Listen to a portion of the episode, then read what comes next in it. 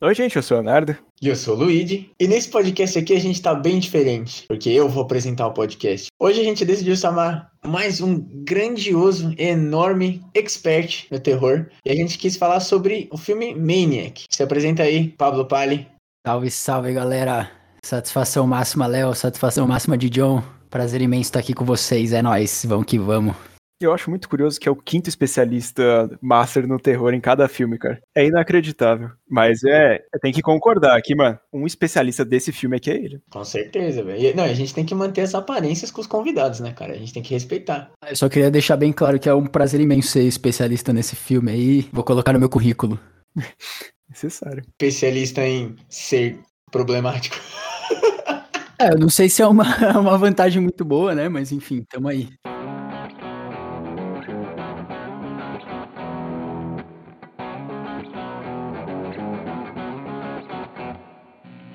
Como eu falei já, a gente vai falar sobre o filme Maniac, que tem o nosso grandioso Frodo como protagonista. Esse aqui a gente vai falar do remake, tá bom? Não o filme de 80, a gente vai falar de 2012. É que a gente não assistiu o original, né? Então eu não posso falar que o remake é melhor. Mas o filme é bom, então. Pra ser sincero, eu já vim com a expectativa muito baixa pra esse filme aqui.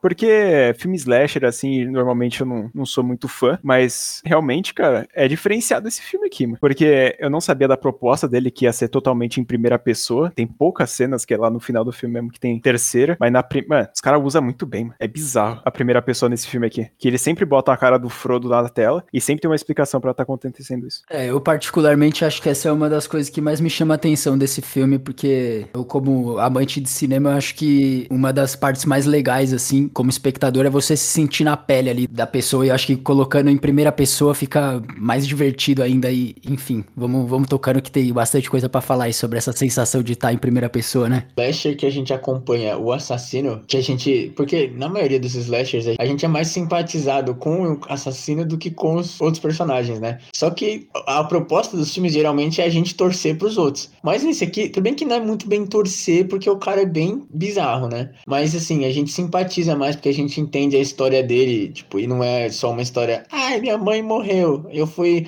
afogado no. eu fui afogado e minha mãe morreu. Não, a gente tem uma história tipo, maior, assim, por trás dele. Eu acho que isso é bem interessante. Vamos contar um pouquinho sobre a história básica do filme? É o seguinte, gente. Mano, é um cara doente da cabeça aí, que ele sai matando o pessoal. Eu acho que essa é a história principal do filme. É, eu, eu acho que eu acho que uma coisa que é legal de falar, é, não sei se aqui no, no Sem Memória a gente pode dar muitos spoilers, mas enfim, quem não quiser ouvir spoiler, Vai ter que ouvir. Tem um aviso, tem um aviso, tá tudo bem. Uma coisa que, que, é bem interessante é a forma como que ele aborda, né? O começo da história ali, que ele vai entrando em sites de relacionamento, né? Pra atrair as vítimas, né? O que, que vocês acham disso? Eu acho, tipo, na verdade a gente começa o filme já muito desconfortável, porque quando o filme começa, mostrando as duas minas se despedindo do rolê e tal, e a gente tá vendo a mina, a gente, tipo, é normal, é um take normal, tá ligado? Só que quando a gente começa a escutar ele falar e o carro dirigir e seguir a mina, aí que você entende que a gente tá em primeira pessoa com o maníaco. Isso é muito da hora. E ter, tipo, tudo isso. Ele fica. É que a gente não deixa muito claro, porque ele parece que ele tem dupla personalidade, esquizofrenia, sei lá. Porque ele fica falando, é, você fica roubando elas de mim, não sei o quê. Esse bagulho dele entrar em site pra se relacionar, parece que ele quer se relacionar, mas ao mesmo tempo parece que ele só tá, tipo, chamando as vítimas. Isso, o filme ele meio que tem várias interpretações do assassino, né? Ele até parece muito o psicose, né? Porque tem o Norman, que ele quer fazer a, a, tipo, amizade com o pessoal, quer fazer todas essas paradas. Só que tem a inconsciente, que é a mãe, né? Que é outra personalidade dele. Só que vai lá e mata todo mundo. E parece até em algumas cenas do filme que é, que é isso mesmo. É, eu, eu acho que tem bastante influência do, do psicose ao longo do, do filme todo, inclusive a questão da faca, assim, né? Não sei se vocês, tipo, repararam nisso, mas parece que ele tem um apego muito grande, né, com aquela faca ali, que também tem que, que a sombra, a sombra destaca bastante a faca ali, né? Então tem, tipo, bastante cena dele lavando, ele, ele olha, né? Uma coisa que eu acho bem legal também, mudando um pouquinho, é, é, a relação que ele tem com a mão, né? E é uma coisa que eu achei meio, eu acho meio, meio quebra de roteiro, porque a mão dele tá cagada o tempo inteiro, né? E ninguém percebe isso, que tem sangue na mão o filme inteiro, né? Não é nem sangue, tipo, o, os dedos dele estão cagados. Parece, parece que é o Fight Club, né? Que ele sai na mão todo dia. E ele fica o tempo inteiro tentando limpar a mão, né? Isso é um toque bem da hora. Eu acho que, tipo, mostra muito que a gente realmente tá na, na pele dele. Eu acho que é muito da hora que vocês até comentaram já. O, o jogo dos espelhos, tá ligado? Porque ele sempre aparece, só que, tipo, a gente tá na, na visão dele, né? Então, tipo, tem várias cenas assim que ele tá meio que olhando outras pessoas e aí a gente vê o reflexo dele no canto, assim, sabe? E, tipo, não chama atenção, mas é para mostrar que ele tá ali, tá ligado? Alguns tipos de espelho, né, quando faz a câmera, dá para ver que não tá, tipo, centralizado e vai pegar o câmera, né? Mas eles fazem isso aí pra, tipo, mostrar que seria ele. Eu acho que funciona bem até todas as cenas, assim, que mostra ele em primeira pessoa. Às vezes eu acho que é desnecessário mostrar ele, que fica meio, tipo, parece que eles queriam filmar em terceira, só que eles têm que colocar um espelho lá no, no caralho só para conseguir pegar essa cena. Então eu acho que às vezes dá uma zoada. Mas, cara, eu acho que esse filme, como em primeira pessoa, ele fortalece muito o gore dele, porque é bizarro. Se você vai assistir esse filme aqui no, non. Vai pensando em gore, sei lá. Como a gente já tinha falado o maluco é um maníaco, então o que você vai ver a maioria dos filmes é o cara perseguindo a pessoa e matando ela na sua frente. Acompanhar todo esse processo de gore em primeira pessoa, eu acho que foi o, principal fator de diferença dos outros filmes que a gente acompanha. Eu acho que é essa questão da, da primeira pessoa que eu até falei pra gente tocar ali que eu queria levantar isso depois é, é de, de você se sentir na pele, né? Nessa sensação de tanto a hora que ele tá, né, executando ali, sei lá, matando, ou também tem a questão que ele, que a gente não comentou ainda, mas que ele arranca, né, o, o couro cabeludo ali da, das vítimas, é, escalpa. Eu, é isso que eu, que eu acho que é uma das coisas que mais me chama atenção no filme dá um nó no estômago, realmente, assim, né? Dessa sensação dele tá. É como se você estivesse fazendo aquilo e também nos momentos de, de alucinação dele, né? nas crises de ansiedade que ele tem, assim, você, você sente muito o som, né? Começa a dar uns, uns pi, e, e a imagem fica meio embaçada, assim, e fica, e fica os pensamentos, né? Tipo, ele fica falando dentro, né? Eu, eu, eu gosto muito dessa sensação de, de estar no personagem, assim, de fato. É, eles usaram muito bem essa parte aí mesmo que você falou das alucinações, porque tem hora que tá o manequim e depois do nada vira a pessoa e simplesmente dá medo pra caralho, porque você não sabe o que, que tá acontecendo na cabeça do maluco pra ele ser tão maluco assim. E aí quando você vê mesmo o que, que ele tá sentindo ali, você consegue até é, entender um pouquinho o motivo dele tá matando tanta gente. É, e toda a parte, né, tipo, que ele fala, ele produz manequins, né, tipo, foi o, a herança dele. E como a gente já falou, né, que ele tem problema, famoso mommy issues, né, que todo slasher tem ele, tipo, tem problema com a mãe dele, porque a mãe dele era, levava, transava com todo mundo, fazia um monte de merda, não sei o que, tipo, meio que não cuidou dele muito bem, né? E aí, tipo, é muito interessante o quanto ele tem isso, né, de, de ter a herança, ele cuida dos manequins ainda, e, tipo, você vê que ele gosta dos manequins, só que também tem a parte maníaca, né, que ele transforma os manequins nas pessoas que ele mata. Essa é a parte mais tensa do filme, porque simplesmente quando ele mata a pessoa, ele vai lá e tira a escalpa da, do cabelo, tipo, todo o couro da, do cabelo da pessoa e leva, como se fosse uma peruca, e prende no manequim. E é engraçado até que ele vai lá, ele tá dentro da. Ele tá deitado na cama lá. Aí ele usa um inseticida pra, tipo, tirar os mosquitos lá que tá, tipo, decompondo a, a cabeça do, dos manequim e, tipo, saindo sangue. Ele nem limpa, ele só deixa ali, sabe?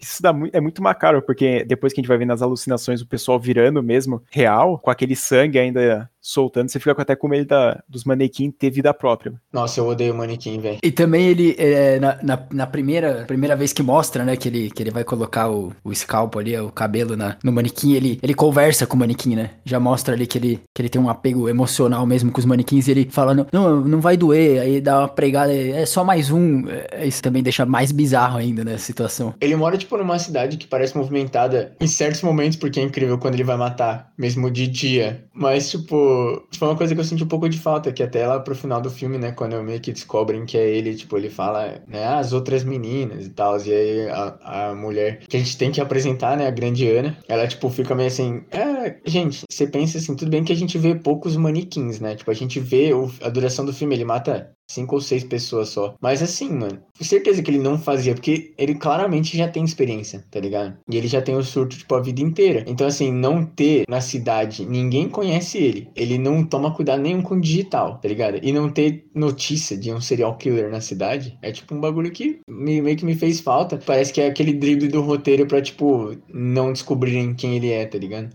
É uma, é uma crítica negativa, assim, em relação ao, ao, roteiro, essa parte de não ter pessoas, né? Ficar muito tosco na, na, naquela cena do, do metrô, né? Que a. Eu, eu, eu, não sei se é, se é também pra, pra zoar mesmo que eles fizeram aquilo, né? Ou se, tipo, se for pra dar essa sensação de, de solidão, mas que a menina tá no, corredor, no, no no metrô e ela fica, ah, não tem ninguém aqui. Tipo, caralho, não tem ninguém. Como que não tem ninguém no metrô? Tipo, A cena do estacionamento que ela tá gritando. Aí também tem a outra lá que ela tá correndo na rua. E, tipo, mano, não tem exatamente nenhuma alma viva no bagulho. E aí, em outros momentos que a gente tá analisando, tem carro pra caralho. E aí, quando tem, o cara é burro, né? Faz merda. Bate o carro. Essa cena é bizarra.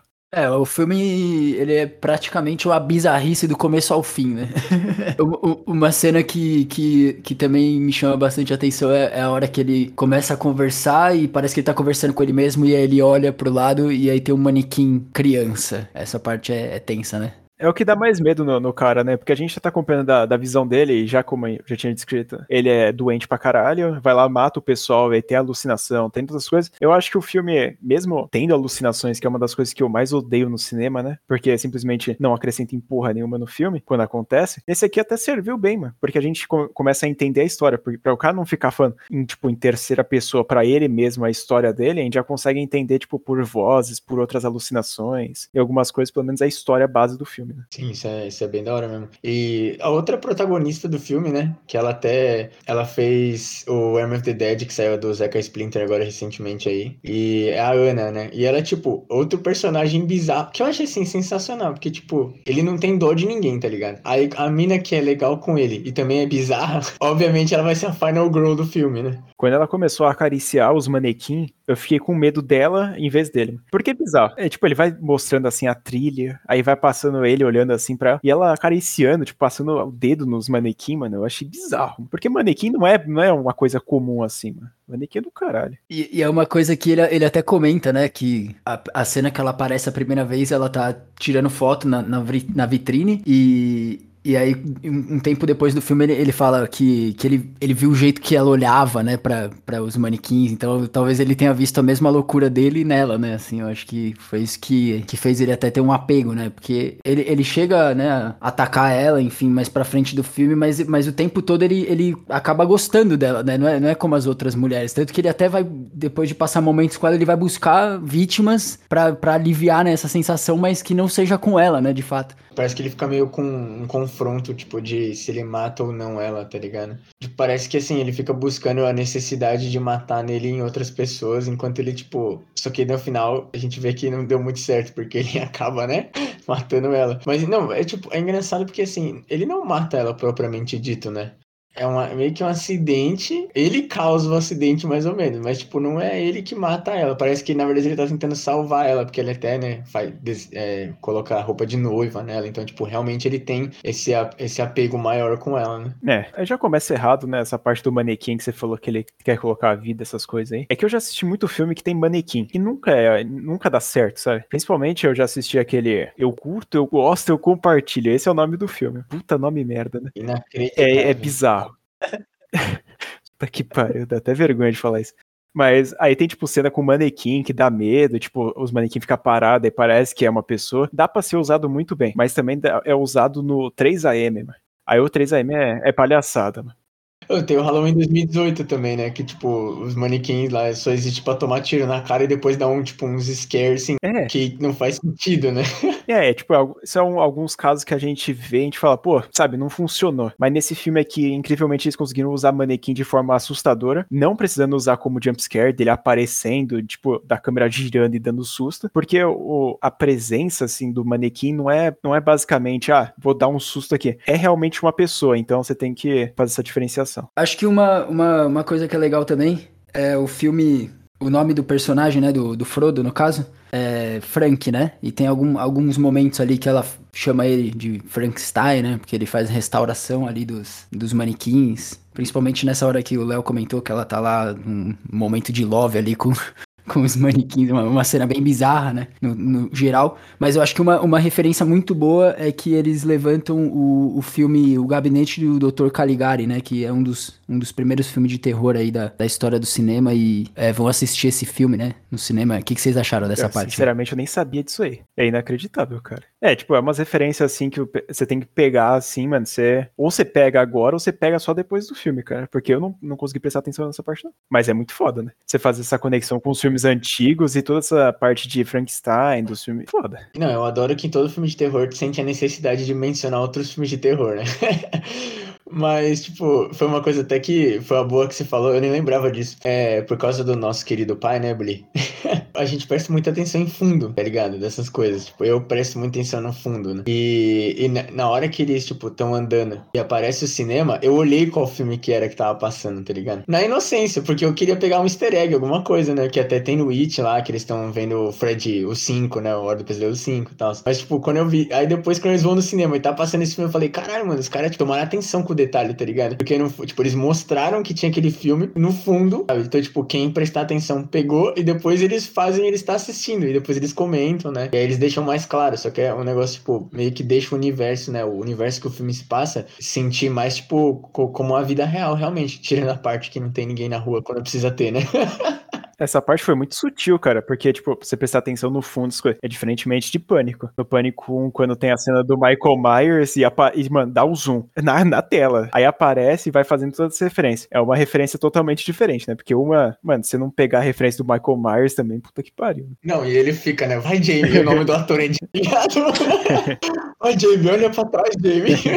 E essa parte que, que eles estão no cinema, né? E rola todo esse momento que ela, ela, ela inclusive fala, né? Que o Dr. Caligari é um dos primeiros filmes de terror da história. E é, e é, o, é o, acho que é um primeiro plot twist, né? Porque é a hora que ele descobre que ela tem um relacionamento, né? Porque até então ela, ele não sabia muito, né? Da, da vida dela. E ela fala que ela tem um namorado. Eu acho que a partir dali as coisas começam a ficar mais, mais tenebrosas, assim, entre eles, né? Aí que ele fica realmente puto, né? Que ele começa a ir atrás do, do, dos outros caras. E aquela morte lá da mulher na banheira é bizarro, porque é pesado pra caralho. Depois ele vai lá, ainda prende a mulher, faz essas coisas. E dá pra ver que no final do filme, quando ele tá conversando com a, com a Ana, que ele não queria fazer aquilo pra, tipo, matar a Ana depois. Ele só queria, tipo, livrar o pessoal que tava, tipo, indo contra ele, só pra conseguir ficar mais fácil. Não, é, é um bagulho que é, tipo, meio bizarro, porque ele, ele, quando ele pega, né, a mulher, ele, o jeito que a mulher fala com ele, e a gente dá muito foco nisso, tá ligado? Tipo, que ela fica meio que menosprezando ele, é, e falando, né, tals. E, é, falando, ah, manequim é, ah, eu tenho, tipo, um amigo que ele gosta gosta de quebrar manequim, tá ligado? E, e aí meio que ele, tipo, fica engolindo aquilo sem falar nada, e depois quando ele mata ela, ele meio que fala, ah, mãe, você achou que não, que ele não ia saber, como se, tipo, a mãe dele abusasse dele psicologicamente também, tá ligado? Então a gente vai tendo esses toques sutis pra meio que entender a, a cabeça do personagem, né? E também nessa parte, é, só voltando um pouquinho ali na, na, nas sensações do espelho, né? Tem, tem duas, duas cenas que eu, que eu acho que é legal de destacar, é, que é um, um momento que ele que ele tá dando uma surtada ali, acho que é um pouco depois que ele, que ele dá o primeiro soco lá no, no, espelho da casa dele, que ele, ele mexe o pescoço um pouco pro lado e a câmera acompanha, assim, o movimento, isso é bem legal. E, e em relação ao namorado da, da Ana, ele encontra ele, no, ele segue ele até o banheiro, né? E aí, tipo, eu acho essa cena é uma das mais legais, que ele tá olhando pro reflexo e aí, e aí tá só o namorado, e aí o cara deixa a cena, e aí ele, ele toma a posição do espelho e aí aparece ele de novo, né? Acho, acho que é bem legal essa parte aí. A parte da filmagem desse filme aqui é impecável. Deve ter algum erro aí, só que eu não prestei atenção e não peguei. Mas, cara, questão assim de você ver a perspectiva do cara, você mostrar a cara do Frodo lá para mostrar como é que ele tá desesperado, às vezes, como é que ele tá doente da cabeça, eu acho que é sensacional. E principalmente nesses pequenos detalhes, como você falou, dele tomar a posição do cara lá da cena, fica incrível. Não, é muito foda. E é, eu, eu, eu gosto, é, tipo, é que é muito foda, assim, né, esses toques que a gente tem de, de ver, tipo, tipo, conhecer o personagem, porque é um negócio que, como no Invocação do Mal 3, né, me decepcionou, porque não teve a parte do tribunal. É, a gente vê, tipo, eu acho muito da hora esses bagulho, tipo, porque meio que assim, eu gosto de história, tá ligado? Então, tipo, a gente entender. E ainda assim, Slasher já não é. Nossa, tudo bem que a gente, né? A gente respeita Slasher pra caralho, ele ajudou muito o terror. Mas, tipo, não é os melhores subgêneros, tá ligado? Muito pelos personagens. Assim, por mais que, tipo, tem essas falhas de roteiro que ajudam, né? Todo, todas essas coisas que a gente comentou hoje, ele é muito interessante a gente realmente estar tá na mente do assassino e a gente, tipo, tratar ele como uma pessoa, tá ligado? Você até, tipo, sente tem toda a história com a mãe dele e todo esse negócio, né? Ansiedade, é, o bagulho que ele toma remédio de enxaqueca, essas porra aí. Ele fala sozinho, tem o bagulho dos manequins. Pô, a gente meio que vê assim que, tudo bem, que ele é maluco, a gente não entende por que 100%, que ele é só maluco e mata a gente, mas meio que sempre meio que tem um motivo, tipo, ter o bagulho dele querer achar uma mulher e meio que, tipo, no começo, é que depois meio que desvira isso, mas, tipo, no começo ele mata mais mulheres é, morenas, né? Depois ele mata aquela ruiva lá, e, mas, tipo, ele, as primeiras duas, eu acho, não, a, mais, ele mata mais ruiva, mais morenas, né? Que é, tipo, e a mãe dele era morena. Tá ligado? Então, ao mesmo tempo, parece que ele tá procurando, tipo, uma esposa, alguma coisa assim. Ele, tipo, tá meio que procurando a mãe dele. Então a gente nem sabe se a mãe abandonou, se a mãe morreu. A gente realmente não sabe o que aconteceu. A gente só sabe que o cara é maluco e tá. E é louco. E, tipo, a gente já viu praticamente é, o mesmo personagem, vamos dizer assim, porque já teve casos como a casa de cera, que o cara vai lá e deixa as pessoas presas no corpo ali. Já teve mesmo o caso do massacre da Serra Elétrica, né? Que, cara, ele vai lá e estoura a pessoa no meio e fica guardando. E é muito foda, porque mesmo o filme tendo, tendo uma base, né, já como os outros filmes, ele ainda consegue criar uma história nova que ainda deixa esse, esse né, que você tinha comentado agora da mãe dele, que a gente não sabe o que aconteceu, a gente só sabe pelas alucinações que ela, fudia com um monte de cara na rua na frente dele, e só. Porque a gente depois, a gente só fica sabendo lá que ela não tá mais com ele, ele, tipo, tem praticamente uma dupla personalidade e ele tá matando gente. E uma coisa que eu acho que é legal da gente falar também, é em relação a, a essa, essa vontade dele de, sei lá, ter uma esposa ou suprir essa carência da mãe, é que, como um bom Frodo que ele é, no, no, no ápice do filme ali, ele entrega o anel pra sua querida esposa, né? A gente não poderia deixar de, de levantar esse momento maravilhoso. Sua esposa manequim recebe o belo de um anel, fazendo referência a esse filme maravilhoso também, que é o nosso querido protagonista tá lá também, né? Cara, eu, eu diria até que seria uma referência, mas olha, sinceramente, acho que não é. Mas é, é uma cena pesada, né? Porque você ainda continua vendo sangue saindo da cabeça da, da menina aí com um véu, todas essas paradas. E o que me deu uma aflição, mano, foi colocar o anel no, no dedo do manequim e ainda ficar. Não sei como é que isso funciona, não. Eu não É sei que, como é é que isso que o anel tem o dedo, o dedo 32, mano. Você não entendeu, velho. Caralho. É, eu acho que o anel também, como ele tem muito poder, né? Então ele acaba poder do amor, né? adaptando a qualquer dedo, né? Pelo menos ele coloca no dedo certo, né? Ele não coloca em qualquer dedo. Eu, infelizmente, não sei qual que é o dedo. É o terceiro.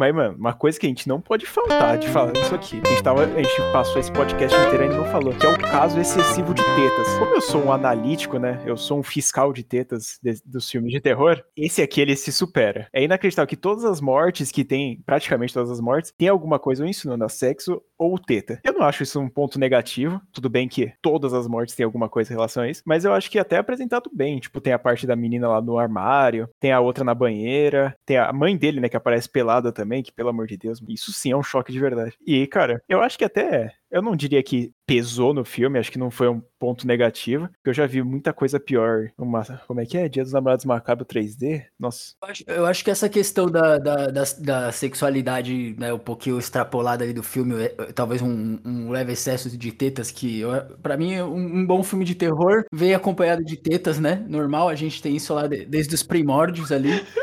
Mas é, faz parte do pacote, faz parte. É, é terror, mas também Você tem que ter assinou um tetas. contrato pra assistir um filme de terror, você sabe que tá pra ver. Qual que é a lógica? A gente né, vai descobrir aí um dia, quem sabe. Mas um bom filme de terror é recheado de tetas. Esse aí não, não podia ficar pra trás, né? Mas eu acho que tem muita relação com, com essa questão da mãe dele, né? Que é, pe- pelo, que pelo que dá pra entender ali, né? Tem um momento que ele fala que ela é, fazia, fazia sexo por dinheiro ali, né? Que ele fala na hora que ele, que ele vai matar a gente dela lá. Por que, que você fez isso? Só por dinheiro? Não sei o quê. Então eu acho que tem essa cono- conotação sexual aí vem, vem muito dessa do que ele viveu, né? Tem aquela, aquela cena dele presenciando a- o, o surubão ali da, da mãe dele com dois caras. Eu acho que é uma das partes mais pesadas, assim, né? Apesar do filme ter sangue, ter pessoas escalpadas, é, é, corte no tendão de Aquiles. É atropelamento, é cena de sangue pra caralho. Mas essa cena, acho que psicologicamente, assim, define muito o personagem, né? Dele tá lá vendo tudo aquilo, a mãe dele cheirando cocaína, transando com dois caras, transando na rua com o cara. É, é pesado nessa relação dele com a mãe, assim. E, e tem a, a, a cena, tipo, a primeira morte, não a do filme, mas tipo, a que a gente conhece o personagem, né? Que é a, a Red Lucy lá. que assim, ele engasga a mina no boquete. É, daí é sinistro mesmo. Ele mata a mina no boquete. É, é magnífico, cara. Mas, mas aí nessa parte também tem uma cena dele muito boa, que é a hora que ele tá ali ganhando, ganhando bola gatinho lá de lei, e ele vê o reflexo dele e ela, e ela comenta, né? Ela fala, ah, gostou, não sei o quê. E aí eu, eu acho que essas, essas deixas que o, que o filme dá do reflexo, assim, como eu falei no, no começo aqui, é uma coisa que me, me, me chama bastante atenção pelo fato dele tá o tempo todo se olhando, né? Assim, tipo, é, você percebe que, que tem essa. É, eu acho que a mensagem que eles tentam passar é de que ele te, o problema dele é, é, é dentro dele, assim, né? É, ele, ele sempre se olha, ele, fala, ele olha com uma carinha, tipo, mano, caralho, o que eu tô fazendo aqui? Só que a gente sabe, que a gente vê pelas ações dele depois, que ele já tá praticamente consciente do que ele tá fazendo, tá ligado? Sim, sim. Mas é, eu acho que até uma. Pegando um pouco esse gancho, é, até a cena que a gente comentou nos bastidores, né? Que não pode ficar sem faltar. É tipo meio que a hora que a gente sente que ele perdeu o controle, né? Porque assim, no, no primeiras coisas que a gente, tipo, vê, ele é muito efetivo, tá ligado? Ele enforca, ele, tipo, dá uma facada só. Só que nessa cena, ele meio que, tipo, esfaqueia a mina, sei lá, umas 10 vezes, tá ligado? E depois a câmera sai, tipo, da visão dele, que é a hora que ele corta o tendão de Aquiles. Ainda tem isso, né? Ele corta o tendão de Aquiles da mina. Depois ele esfaqueia ela mais umas oito vezes. E, tipo, essa cena ela não tem surto, tá ligado? Ele tá, tipo, consciente do que ele tá fazendo. E, e aí a gente tem essa parada da, da, da brincadeira com o plano, né? Que, tipo, ele sai dele sem mostrar que saiu, tá ligado? E aí ele mostra ele em terceira pessoa, né? E tipo, em cima da mina, assim. E aí você meio que vê que parece que, tipo, até dá a impressão que nesse momento o filme vai virar 100% slasher, tá ligado? Só que ele depois ele já volta, né? Pra, pra essa proximidade que a gente tem com o assassino. Mas isso é uma cena muito da hora, porque a gente meio que. Acho que é a única que a gente vê de fora, né? É o único assassinato no filme que a gente vê de fora, tipo, dele, assim. É, e é também um dos poucos filmes de slasher, assim, que tem que você acompanha o maluco do mal, tá ligado? Porque se você vai assistir qualquer outro filme, você já fica assistindo os personagens que vão morrer no, no futuro, ou você, você não acompanha. Então, tipo, esse aqui é diferente, como aquela série lá da Netflix, que, tá, que causou até polêmica, o You, ou você, né, em português, que você acompanha o cara que é stalker pra caralho, que faz um monte de merda, e aí, tipo, o pessoal, não, mas você fica criando empatia com ele. Mas, cara, você tá assistindo o filme, você consegue perceber que o que o cara tá fazendo, ele tá fazendo merda. Então você tem que ter o seu próprio julgamento, né? Porque senão você vai começar a criar empatia com o cara que tá fazendo essas coisas. É aquele negócio, a carapuça serve, né, velho? E uma coisa que eu, que, eu, que eu acho que é bem legal também disso que o Didi comentou é dessa, dessa dinâmica do filme, né? Ele. Primeiro assassinato ali é sangue frio total. Uma facada no, no, no na cara, né, da, da, da cidadã lá. De, de, depois, depois ele mata no boquete.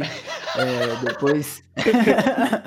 É, o, o, filme, o filme vai se desenrolando e, e, depois dessa, dessa cena do, do assassinato mais brutal lá, né, que ele já começa a mostrar que ele tá perdendo um pouco do controle, é, a gente chega no, no, no grande finale, naquela, naquela cena dele é, em conflito com a Ana, que ele acaba se entregando, né, de, de acho que de tão perdido que ele já tá, assim, na, na, nas próprias ideias, ele, ele acaba dando a brecha de que, de que tinha as garotas assassinadas e tudo mais, e ela começa a perceber, e aí eu, eu queria queria saber a opinião de vocês em relação a. Eu vou falar, eu vou falar. Em relação a machadada na boca do cidadão lá do Martin. O que, o, o que, que vocês sentiram quando vocês viram essa cena? Olha, cara, é nojento, obviamente, né? Mas o que me impressiona mais não é nem a parte da machadada. A parte é que o maluco ele se levanta depois. Como é que esse arrombado fez isso, mano? E, e o melhor, ele, ele ainda arremessa ele na porta. É assim que ele consegue abrir a porta, né? Nossa, é, é bizarro. É sensacional. Tipo, eu acho que isso é muito da hora, porque a gente vê que nesse ponto, tipo, o filme ele começa a desenrolar de uma forma que a gente vê durante o filme que ele meio que tem, né, esse apego com a Ana, que ele não quer matar ela. Parece que ele, tipo, que ela é amiga dele e tal. Só que é aquele muito bagulho, depois que ele descobre que ela tem namorado, essas porra, tipo, parece que ele vai perdendo muito a sanidade, aí ele mata a mina lá muito brutalmente, depois mata a agente dela lá na banheira. E, e tipo, isso você vê que acabou, tá ligado? Porque assim, meio que quando ele, ele já chega lá, ele já fala, ah, você tá com companhia, né? Tipo, ele já meio que deixa claro, tipo, porra, tá ligado? Eu vim do outro lado da cidade aqui pra ficar com você, você tá com um cara. E ela fala, não, ele mora aqui, não sei o quê. E aí, quando ele dá a machadada na boca do cidadão,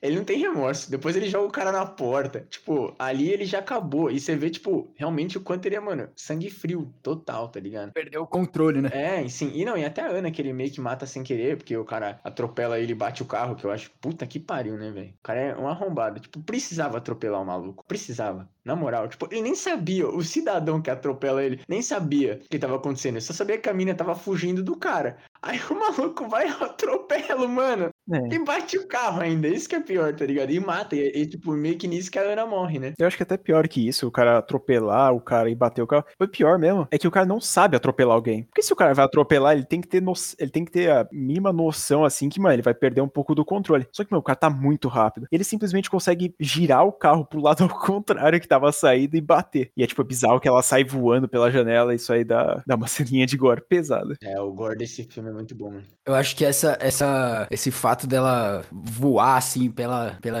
pelo para-brisa, né, do, do carro é, é uma coisa que dá um, dá um punch, assim, né, dá, um, dá uma chocada, porque você realmente não tá esperando que aquilo vai acontecer, assim, né, ela viu o cara tomar machadada na cara e ser arremessado na porta, todo mundo morreu, e aí, tipo, ela só voa pela janela, né, é uma, é uma coisa que quebra um pouco a... a...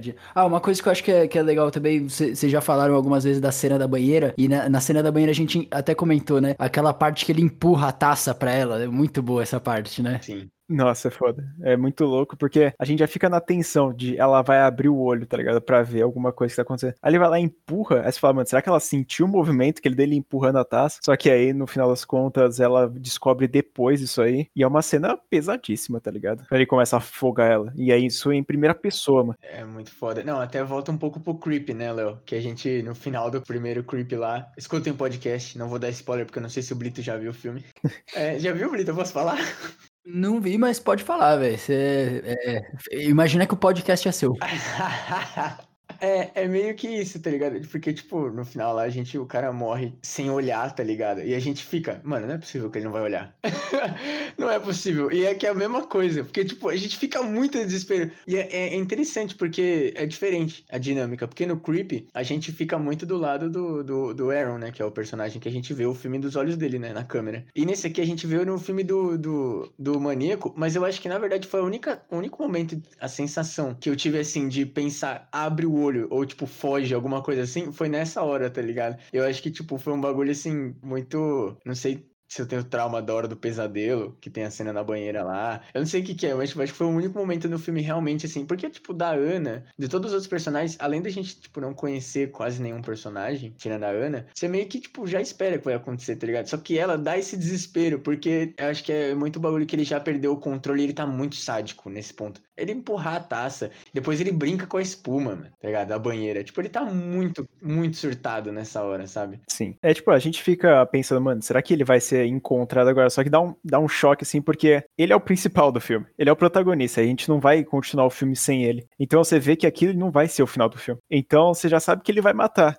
Só que você fica pensando, porra, mas como é que ele vai matar? Então já fica nessa tensãozinha, tá? Que nem você falou da taça. E eu fiquei pensando, mano, será que ele vai descobrir agora? Será que vai tal coisa? E essa que é, par é, par é parte legal, só que ele já é um pouco previsível por conta eu disso. Eu acho que aí tem um gancho legal também, porque fica, fica nesse momento de que essa cena ela dura um pouco, né? Ele fica observando, mexe na espuma, dá a taça pra ela, e aí ele de fato começa a afogar ela, afoga ela, e aí você fala, puta, ele vai afogar ela. E aí quando mostra o que, que acontece depois, você fala, puta que pariu, é muito pior do que eu achei que ia ser, tá ligado? Que aí já, já corta pra ser a mulher tá amarrada lá com os pés na mão, tetinha lá de novo, mais uma tetinha pra conta do Léo aí. E, e aí, e, e, esse diálogo, eu acho que com a, com a, mulher ali, né, a gente dela, da Ana, por ele ser, por ela ser mais velha, né, ele começa lá com, com os papos da mãe, né, ele começa começa a falar as coisas da mãe. E aí você não sabe o que vai acontecer. E é, e é muito mais sádico, né? Essa parte, que ele começa a rasgar as costas dela, assim, né? Uma, uma parada que dá uma quebrada também, né? Que você acha que ela morreu ali na banheira de uma forma diferente, mas não. Ele continua sendo cabreiro. Não, e o Fatality é que ele escalpa ela, né? Ele é a única, ele escalpa ela viva, mano. É a única. E, e isso é um, até um bagulho. A gente falou bastante do gore desse filme, como a gente tá chegando mais no final dele que é bem interessante na, nas partes das alucinações dele, né? Porque no final do filme, que a gente meio que, que tá com ele morto depois que ele foi atropelado, né? E ele tá levando a Ana lá, e as minas estão, tipo, falando que ele tocou nelas, não sei o que. Tipo, é a única vez que a gente vê elas, tipo, escalpadas, tá ligado? Porque nas outras alucinações, tipo, quando elas aparecem no lugar do manequim, elas estão normais. Então é meio que como ele enxerga, entende? Tipo, ele, ele enxerga elas normal porque ele ainda tá são. E quando ele perdeu a sanidade e tá perto da morte, ele vê o que ele fez tá ligado? E aí no final do filme é sensacional, porque elas arrancam ele inteiro, destroem, arrancam a tripa dele, arrancam os braços, e quando elas arrancam a cara dele, ele vira um manequim, né? E é, é, é sensacional. Tipo, você vê, a gente fica realmente dentro da cabeça dele o filme inteiro, sabe? Tem uma coisa que eu acho que é bem legal da gente falar da, da, da primeira morte ali, né? Que, que ele, ele fala pra ele tá muito perto, né, da, da menina ali que ele mata, acho que é Judy o nome dela, né, se eu não me engano. E ele tá, tipo, andando, a gente tá ouvindo a respiração dele muito próxima dela. Aí quando ela vira para olhar para ele, ele fala, é, não grita e, e, e, enfia a faca na cara dela, né, velho?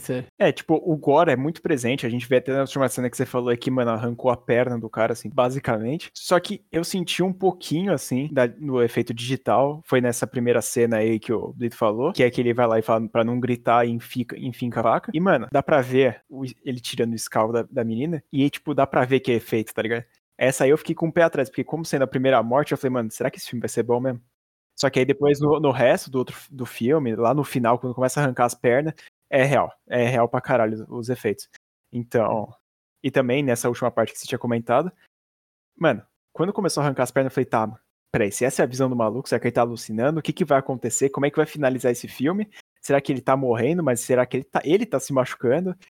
Foi uma confusão, mas até que foi bem resolvido no final das contas. Eu acho que essa parte do, do, do final aí tem, tem um. Tem a, a cerejinha do bolo ali, que é ele jogado dentro do armário, né? Que, é, que eu acho que faz aquele link lá com a, com a cena dele vendo a mãe dele na surubona louca lá. É, dentro do armário, né? Tem, tem, tipo, ele meio isso, acho que meio que coloca. É, ele voltou para aquilo, né? No final das contas, aquele era o lugar que, que tudo começou e onde tudo acaba, né? É, e é, se eu não me engano, também é até onde aparece o bonequinho, né? O, o, a, o manequim criança, que é ele, né? Acho que ele aparece no armário também, se eu não me engano. E é, é muito da hora. Eu acho que, tipo, a primeira morte mesmo é que é, é o, o, jeito que ela, é, que ela é filmada não tem muito como escapar sabe? Do, do CGI, porque, tipo, fincar a faca no queixo da mina e depois, tipo, e ele escalpa, mano, é assim, cara, eu não tenho nem como colocar em palavras o, o, desespero que dá, mano. Porque, tipo, ele já manda a facada, corta o grito da mina. Aí ele segurando a cabeça dela, ele escalpa ela e deixa ela cair, tá ligado? E fica segurando só a cabeça. E essa, mano, é tipo os primeiros cinco minutos de filme. A gente nem viu a cara dele ainda, que a gente só vai ver quando ele manda a foto lá pra outra mina. É tipo, é, é bizarro, velho. É, a gente tem uma, uma, uma mini cena ali que aparece o rosto dele só no, no reflexo do retrovisor ali, né? Enquanto ele tá. Enquanto ele tá acompanhando. Que por sinal, no começo do filme já tem uma coisa muito bizarra que ele fala, que é quando ele tá acompanhando ela e ela meio que percebe que tá seguindo ela. E aí ele fala já, tipo, ah, eu sei onde você mora, tá ligado? Assim, então já mostra que ele é um cara bem sinistro, né? É, ele já é estudado com o pessoal que ele vai matar. É, mas gente, resumindo, é um filme da hora. É um filme que me surpreendeu pra caralho. Eu nunca tinha ouvido falar desse filme aqui. Nem sabia que existia um remake. Quando eu fui pesquisar, aí sim eu descobri que tinha um remake. E, mano, é uma atuação da hora do Frodo. A atuação do outro pessoal, tipo, a gente vê pouca, né? Mas dá pra ver o desespero quando vai matar. Mas eu acho que é um filme que me surpreendeu pra caralho e com certeza tá, um, tipo, um, perto ali do top dos slash, assim, que eu conheço. É, eu queria perguntar pro, pro Blitz se, tipo, que nos bastidores, né, a gente tava pensando em vários filmes, porque o Pablo é assim. E, assim, esse seria, tipo, um dos seus filmes favoritos. O, o slasher é seu gênero, subgênero do terror favorito. Tipo, dá uma explicadinha qual que é a sua relação com o terror pra gente, velho. A minha relação com o terror é mais é, psicológico, assim. Eu gosto muito dessa. Acho que, inclusive, esse é um dos meus filmes favoritos. Eu não. Eu, eu quando a gente tava conversando, eu fiquei até questionando, será que é terror? Mas é, é, essa descrição de slasher, eu acho que eu acho que acaba colocando muito no, no, num padrão, assim, né? Do Jason, do, do próprio Michael Myers ali, de um personagem diferente. E o, o nosso querido Frodo, ele, ele tem um, uma, uma questão diferente ali, né? De, de slasher. Então, é, talvez esse em específico seja um, do, um dos meus slashers favoritos. Eu não sou muito, de, é, muito fã extremo, assim, do, do, dos slashers, mas esse em, em questão, assim, me, me, chama bastante atenção. Acho que mais por esse, esse lado psicológico, assim. Então, os meus, os meus favoritos de terror aí são sempre esses que vão, vão deixar a gente com, com essa sensação, assim, de cômodo, sabe? Porque eu acho que eu acho que o slasher tem uma questão legal, assim, né? De ser uma pessoa, de fato, porque eu não sou muito chegado no, nos de possessão, assim, ou poltergeists, essas coisas assim, apesar de consumir também. Mas esse em específico, pelo fato psicológico, assim, eu acho que, que ele leva o, o grande anel aí, o anel de ouro. Não consegue, né? Não podia faltar. Como, como, como, como que a gente não vai, não vai trazer o, a questão da sociedade do anel para esse, esse filme maravilhoso com, com a atuação, atuação impecável de Elias Madeira, nosso querido, nosso eterno Frodo. Não, ainda bem que ele gosta do, do Senhor dos Anéis, né? Porque tem uns caras aí, tipo, os Daniel Radcliffe da vida aí, não, não especificamente ele, né? Os caras que ficam famosos por um personagem que não gosta, né? Então, assim, ainda bem que ele gosta do Senhor dos Anéis, porque senão se fudeu, né? É, porque, cara, se a gente vai olhar toda hora pra ele e vai perceber, e vai ver que ele é o Frodo. Porque, mano, vamos combinar, né? Senhor dos Anéis é muito pica, os três filmes é muito foda. Então, mano, se a gente olha pra cara desse filho da puta, a gente vai reconhecer. E, e, inclusive, né, enquanto a gente tava fazendo aqui o, o aquecimento do episódio de hoje, eu tava fazendo uma pesquisinha aqui e, e lembrei, né, que o Elias Madeira, nosso querido Frodo, fez o, fez o Sin City, né? E ele faz um psicopata também que é, é, é bem nojentão, assim, né? eu não sei se vocês já assistiram o, o Pecado Capital, acho que é o nome do Sin City que ele fez. Ele, ele, ele é tipo, ele faz nessa mesma pegada, assim, ele é tipo, meio que um assassino de aluguel e, puta, ele é, é, eu gosto, eu, eu acho que eu acho que ele combina. Eu acho que o Frodo, ele tá melhor como um psicopata do que como um membro da Sociedade do Anel.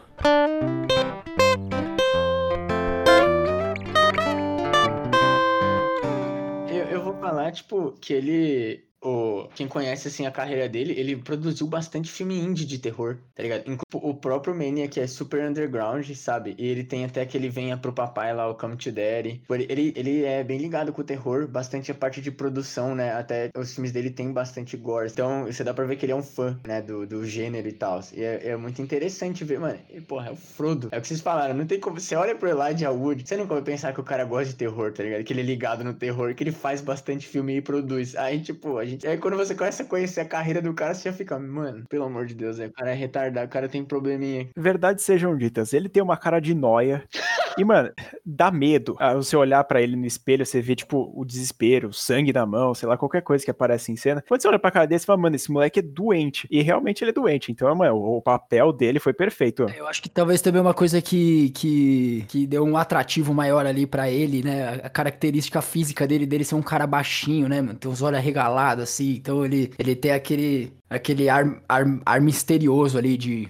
Ele é estranho igual a gente. É exatamente, exatamente. Mas, mas eu, eu, eu, eu fiquei bem, bem feliz que vocês gostaram do filme, porque, como eu falei, é um, é um dos meus favoritos e durante a nossa, a nossa peneira pra, ver qual que a gente ia escolher, quando me veio esse filme na cabeça, assim, e aí, e aí conversando com o Didi, a gente falou, não, é de fato um filme de terror, vamos, vamos assistir esse, vamos fazer esse. Reassistir ele, eu acho que comprovou que é um filme foda, que vale a pena ser indicado pra, pra galera que gosta aí, os, os ouvintes aqui do podcast e, e quem mais sentir a vontade de assistir esse filme filme aí maravilhoso com o Frodo assassino. Mano, você lembrava do, do filme? Eu lembrava, eu, eu, uma, as questões que mais me, me fixaram, assim, foi essa parada da, da primeira pessoa, do, dos espelhos, do, de escalpar também os manequins, mas eu não, não lembrava, assim, é, frame by frame, tá ligado? Tipo, todas as cenas do filme, assim, então foi... As mortes e tal. É, né? então teve coisas ali que, principalmente a, a, cena da machadada, eu acho que é, que é, um, é uma quebra, assim, de... Que eu, que eu acho que acaba já indo pra esse lado mais slasher mesmo, assim, né? De uma coisa, tipo, bem é, agressiva e tosca ao mesmo tempo, assim, né? Porque durante o filme você não vê muito isso, assim, né? Não, não tem esse, esse ar meio exagerado, assim, né? Uma coisa mais, mais psicopata mesmo, assim, né? Mais sádico, sei lá. E aí quando chega essa cena, assim, você já, já vê que os caras já tá com a merda no ventilador e... Ah, mas eu gostei pra cara dessa cena, velho. É porque eu gosto do, do Jason do remake que joga machado, né? Então... É, eu acho que acaba sendo até um. Como, como a gente falou do Dr. Caligari. Ou do, é, tipo, ou do... meio que o filme onde a gente tem o assassino identificado, sabe? Não é tipo nem filme de mistério, não é filme de suspense, nem de investigação. É assim, a gente sabe quem é o assassino. A gente sabe que é o Jason, a gente sabe que é o, o Frodo. Tipo, então eu acho que o slasher meio que vai. É, não é muito quantidade, até porque os slashers, assim, eles viraram várzea real no, no sexta-feira 13 e 5 pra frente, tá ligado? Que aí virou putaria. Mas assim, antigamente, tipo, você vê, não tinha muito gore, né? A maioria dos filmes era. As mortes eram meio que fora de, de cena. Então, assim. É, ele, é meio que o slasher pra mim é mais isso. É a gente ter a, o assassino identificado, né? Eu vou aproveitar aqui então para me convidar para uma próxima. Uma próxima, uma próxima resenha. não, não, não. Não existe isso, não existe isso, velho. Eu vou, eu vou, aproveitar, eu vou aproveitar que, se, que seja na segunda ou na terceira temporada aqui do, do Sem Memória. A gente já tá na segunda, velho. Então que seja na terceira ou na quarta ou na quinta. É uma, tem uma série, né? Tem na Netflix chamada Slasher. Não sei se vocês já assistiram, mas são três temporadas. E, e ela traz bastante essa, essa estética, né? De, de todos os filmes. Inclusive, eu acho que a primeira temporada ela meio que, que. Ela tá bem baseada no Jason, porque se passa num acampamento, enfim. Eu acho que talvez seria um, um conteúdo legal pra trazer aí pro canal essa série também. Interessante, interessante. Muito top. É, lo- talvez lo- logo, logo a gente vai começar a surfar nas animações, livros, essas porra aí, né, Léo? É. Não foge não, arrombado. Você não vai fugir, né? Você não vai fugir igual o Leprechaun, não vai fugir, Então, velho. Leprechaun é uma bosta, velho. Opa! Acho que você tá convidado pro, pros próximos episódios já. Vai trocar o irmão. Ah, não, eu vou fazer um podcast com a Lê, então, velho. É, mas Se alguém, se alguém que tá ouvindo isso daqui gosta do Leprechaun, velho, me desculpa, mas você não tem meu respeito. cara. Acabou lá, acabou o laço familiar aqui, tá bom? Eu não, sei, eu não sei o que, que significa o meu respeito, nem pra mim, mas. Puta, velho. É, é- é- não, não dá pra levar a sério, não dá, velho. Não, eu, não- eu não vou, eu não vou deixar isso acontecer. Não vou, vou cortar o hate. Acaba aqui, eu vou finalizar o podcast. É, gente, é o seguinte, pra finalizar com chave de ouro, segue a gente no Instagram, pelo amor de Deus, é o arroba sem memória podcast. Quarta-feira já vai ter post da gente falando a nota do filme que a gente tá dando. É claro, acho que já ficou um pouco na cara aqui que a gente gostou do filme, mas às vezes a gente não deixa na cara. Então já segue a gente lá, que a gente sempre manda novidade, já manda todas essas coisas. Também, principalmente, o nosso canal no YouTube, que, mano, a gente tá lançando vídeo toda quarta-feira e vídeo extra. Tá dando puta de um trabalho, então segue a gente lá também. E aproveita e segue a gente em todas as redes sociais pessoais, que tá aqui na descrição, vai estar tá do Blito aqui em todas as redes sociais também. Então, mano, aproveita e segue a gente em tudo, por favor. Tá ajudando pra caralho. E tá bizarro, assim, o suporte que vocês estão dando pra gente. Obrigadão demais, viu, gente? Blitão, Pablito, Pablo Pali, El Bliton, divulgue aí o que você quiser divulgar. Agradeça se você quiser. Também não agradece, manda tomar no cu. O palco é seu, cara. Sem palavras, sem palavras, sem memória, sem. sem... Não, não sei nem como definir o prazer de estar aqui com vocês, falando sobre esse filme maravilhoso. É, desejo sempre aí o sucesso eterno pra vocês dois queridos, pra o canal, pra o podcast. Se inscrevam, segue os meninos, entendeu? Fortalece a cena, porque é conteúdo de qualidade, dá trabalho, os meninos é esforçado. Espero que a gente possa retomar essa resenha aí num futuro breve, quem sabe falando do Slasher, quem sabe criticando o Leprechaun, ou vai que tem, o, tem um, um- um outro filme do Frodo aí que a gente acha da hora. Enfim, muito obrigado pelo convite, sucesso sempre. O Léo falou aí que minhas redes sociais vão estar aqui embaixo, mas eu já vou avisando que meu perfil é fechado, porque eu sou chato pra caralho, tá? Não, mas aí você dá a rede que você quiser divulgar, velho. Não, mas pode, mas pode me seguir lá, velho. Eu, aí eu vou, vou ver se eu, eu- o que que eu faço aí. Manda uma abóbora pra ele, gente. Manda uma abóbora pra ele.